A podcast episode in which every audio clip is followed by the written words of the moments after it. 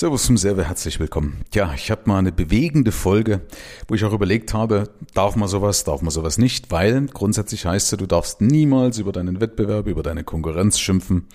Und der Punkt ist aber, wenn Leute halt eben Sachen kommunizieren, die nicht stimmen, und man nichts sagt, sondern sagt, naja, die Konkurrenz darf ich nichts sagen, ist ja eigentlich auch falsch. Ja? Wer ist denn schlimmer? Der, der lügt oder der praktisch das Ganze duldet? Wenn man wegschaut, heißt, man toleriert das Ganze. Und deswegen habe ich mich dazu entschlossen, dass wenn Menschen was falsch machen, dass ich eben auch einschreite. Mir ist es halt wettbewerbsrechtlich sowieso verboten, Namen zu nennen. Aber ich will mal so paar Sachen aufklären, um dich zu schützen. Vorteil für mich ist, kann man ein bisschen Luft machen. Andere Vorteil für dich, dass du noch mehr zwischen den Zeilen liest, um dich vor Fehlern zu bewahren, bevor du da vielleicht irgendwo in eine Falle tappst, die ja nicht sein muss. Weil das Problem ist halt, wenn du kein Experte bist, kannst du das auch nicht durchschauen oder dann ist es zumindest sehr, sehr schwer durchschaubar. Ich will mal zum Beispiel auf einen Post eingehen, habe ich letztens auf Facebook gesehen. Da postet einer, in Krisen werden Gewinne gemacht. Und ähm, dann stand da Prozent, keine Ahnung, 20 Prozent oder irgendwas, also zweistellige Prozentwerte, die auch relativ attraktiv erschienen, aber drunter standen noch die Euro-Werte. Da stand also da irgendwie 18 Euro. So, das heißt, wenn 18 Euro Gewinn ja, wenn meine 20% 18 Euro Gewinn waren, dann weißt du, was also die Summe war, mit der investiert wird. Das ist doch, das ist doch lächerlich. Da brauche ich doch nicht hausieren gehen damit. Da ist so, hey, ich habe für 80 Euro Daimler gekauft, habe jetzt 20% Gewinn, ja, und habe 16 Euro Gewinn gemacht. Yeah. ja, in Krisen werden Gewinne gemacht. Zumal dann auch noch unterschlagen wird, dass im Vorfeld ja das Geld verloren gegangen ist auch. Ja? Dass die also mit Sicherheit nämlich nicht gesichert haben, sondern wahrscheinlich dann diese Aktie beispielsweise schon drei Jahre halten oder länger. So, dann bin ich über einen Coach gestolpert. Ich sage auch bewusst hier übrigens nicht die, die, das Geschlecht, ja, also ob das hier männlich oder weiblich ist. Ich sage immer nur männliche, die männliche Version, damit es eben erst recht nicht transparent wird oder ich jemand hier ans Bein pingel, was man ja leider nicht darf. Das würde nämlich dazu führen, wenn man nämlich anderen Menschen ans Bein pingeln darf, dass die Menschen sich nämlich integer, eher integer verhalten. Also ich fände das eigentlich gut, wenn es so, eine, so ein Wettbewerbsrecht gäbe, dass man auch mal über andere was sagen darf. Weil wenn es berechtigt ist, wenn ich nicht unter der Gürtellinie, sondern wenn ich sachlich bleibe, wenn ich einfach die Expertise angreife, weil es eben nicht gut war, dann ist es doch hilfreich für den Konsumenten, oder? Das ist doch, das ist doch eigentlich richtiger Verbraucherschutz. Aber so kommen die Leute damit durch und deswegen mache ich jetzt das eben auf die Art und Weise. So, dann schreibt jemand, jemand, also der, der Leuten auch zum Thema Geldmindset was beibringt und zum Thema, wie man mehr verdient. Schreibt rein als Ziel für 2020 ein Umsatzziel als Coach von 2,1 Millionen Euro. Und einen gewünschten Gewinn vor Steuern von 110.000 Euro. Ich weiß gar nicht, wie schlecht ich sein müsste als Coach, damit ich so ein Verhältnis habe. Das entspricht eigentlich dem Verhältnis eher vielleicht von einem Online-Shop. Aber bei 2,1 Millionen nur 110.000 Euro Gewinn zu machen, Gewinn vor Steuern, pff. ja, ich habe auch andere Sachen mal recherchiert, andere Zahlen, die so gebracht werden, die vorne und hinten überhaupt nicht stimmen, auch Download-Zahlen. Man, jetzt kann man darüber streiten, sagen, okay, das ist ein Commitment, also eine Verpflichtung, ähm, weil man sagt, okay, wenn ich diese Zahlen so rausposaune, dann verkaufe ich ja meinem Unterbewusstsein, dass es ja schon real ist, ja, so wie das eben die Bestellung beim Universum vielleicht rüberbringt. Aber hey, das ist eine Verarsche am Kunden, weil Menschen vertrauen dir. Menschen folgen solchen Sachen, weil sie sagen, hey, wenn die das gemacht hat, kann ich das auch. Nur blöd ist halt, wenn die es nicht gemacht hat, dann ist es ja auch nicht duplizierbar, dann geht's ja gar nicht, ja. Und das ärgert mich einfach, dass halt Leute draußen sind, die nicht mal eine Fachkenntnis haben, boah, das ist, halte ich für kritisch. Weiß ich nicht. Korrigiere mich. Podcast at michael-serve.de. Hol mich runter von meinem hohen Ross, wenn ich auf einem hohen Ross, hohen Ross sitzen sollte. Aber du, ich möchte wirklich hier niemanden zu nahe treten. Doch eigentlich trete ich, ja, trete ich ja den Leuten zu nahe, aber was, ich möchte niemanden schädigen. Sondern ich möchte einfach, dass es fair zugeht. Ich habe ein extremes Gerechtigkeitsempfinden, eine extreme hohe Wertevorstellung, was Gerechtigkeit anbelangt. Und das führt eben dazu, dass, dass ich ähm, mir so sowas zwiegespalten anschaue. Was ich gönne jeden seinen Erfolg und ich bin auch überzeugt davon, der Markt ist groß genug. Aber es ist halt schade, wenn Menschen in eine Falle tappen, dadurch anderen Leuten, die es gut meinen, wiederum nicht glauben, damit auch ein Markt verseucht ist. Ich habe das selber schon erlebt mit dem Finanzmarkt 1990. Da hat es ja auch geheißen, jeder, der einen Koffer tragen kann, wird Finanzberater. Das ist den Leuten oder uns allen auch damals berechtigterweise auch um die Ohren geflogen. Mittlerweile ist der Markt da sehr gut bereinigt. Der Gesetzgeber hat dagegen gesteuert, hat für eine extrem hohe Fachkompetenz gesorgt. Also da gibt es Ausbildungsgrundlagen und so weiter und so fort. Manchmal haben sie übers Ziel hinaus ausgeschossen, aber im Großen und Ganzen war das eine sehr, sehr gute Entwicklung, ein sehr, sehr guter Trend. So, und das sehe ich aber im Coaching-Markt jetzt noch nicht. Und das wäre meines Erachtens wichtig. Vor allen Dingen auch, dass du, ich weiß nicht, wie man das machen kann, dass, dass du Sachen, die du schreibst, auch belegen musst.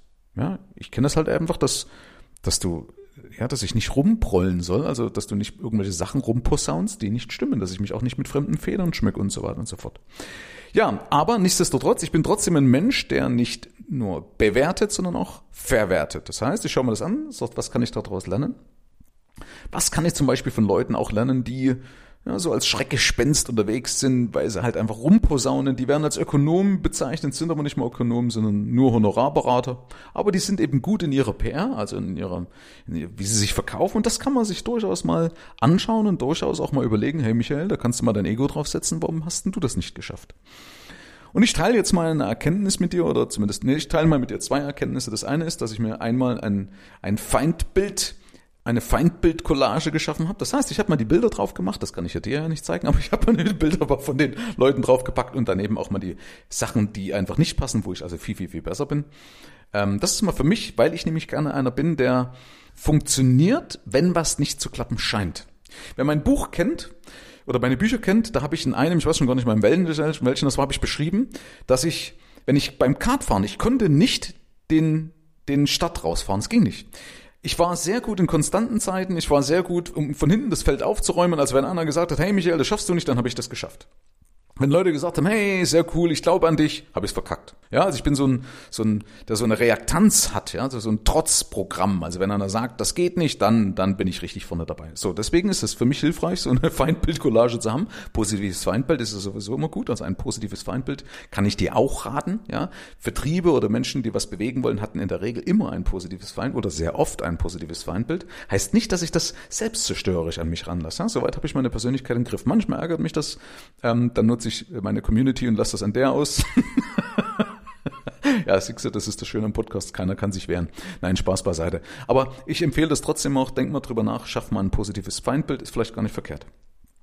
So, und das andere, was ich auf jeden Fall gelernt habe, ist, dass Menschen, die gar nicht mal über meine Expertise, über mein Fachwissen und so weiter verfügen, deshalb besser sind, weil sie näher am Kunden dran sind. Ich bin nach wie vor immer noch zu sehr der Fachidiot. Das heißt, Menschen äh, erscheinen als der bessere Coach, weil sie nicht so weit weg sind vom Kunden. Ja, weil die einfach vielleicht zwei, drei, vier, fünf Bücher gelesen haben, sich dadurch berufen fühlen, damit nicht wirklich als guter Coach taugen, aber in den Augen der anderen als gut erscheinen. Kann man sich auch eine Scheibe davon abschneiden. Das heißt, ich muss in, in dem Punkt wirklich von meinem hohen Ross runter und muss lernen, noch viel mehr Sachen wegzulassen einfacher zu kommunizieren. Von der war da auch, äh, Entschuldigung, falls ich da wirklich tatsächlich überfordert habe. Ich gebe mir für die Zukunft echt Mühe. Ich versuche das zu beherzigen, aber mein Geist geht halt mit mir durch, weil ich halt so viel weiß. Er springt das halt permanent, wo ich mir denke, hey, das muss ich eigentlich auch noch aufklären, sonst ist ja die Information nicht vollständig. Aber ich muss einfach weg davon, dass ich den Leuten hundertprozentig helfen kann. Dafür gibt's ja dann letzten Endes auch mein Coaching. Ja, dafür ist es ja dann da, dass Menschen mir in die Augen schauen und dann kann ich ja äh, aus vollen Rohren schießen, aus allen Kanonen schießen. Und ich muss mich hier ein bisschen zurücknehmen. Also von da war da wirklich mal mein, mein tiefstes ähm, na, ich wollte gerade sagen Mitgefühl, nee, also ähm, na schon eine Entschuldigung, falls ich dich da überfordert habe, weil damit habe ich nämlich gar nichts dann erreicht. Ich habe es dann gut gemeint, obwohl ich es verkackt habe. Ähm, und damit war ich wirklich, nicht nur wirklich eigentlich, sondern ich, damit war ich der schlechtere Coach, in dem Fall zumindest von der Kommunikation. So, das habe ich auf jeden Fall erkannt. Also ich muss lernen, viel, viel einfacher zu reden, ähm, viel, viel mehr Sachen wegzulassen.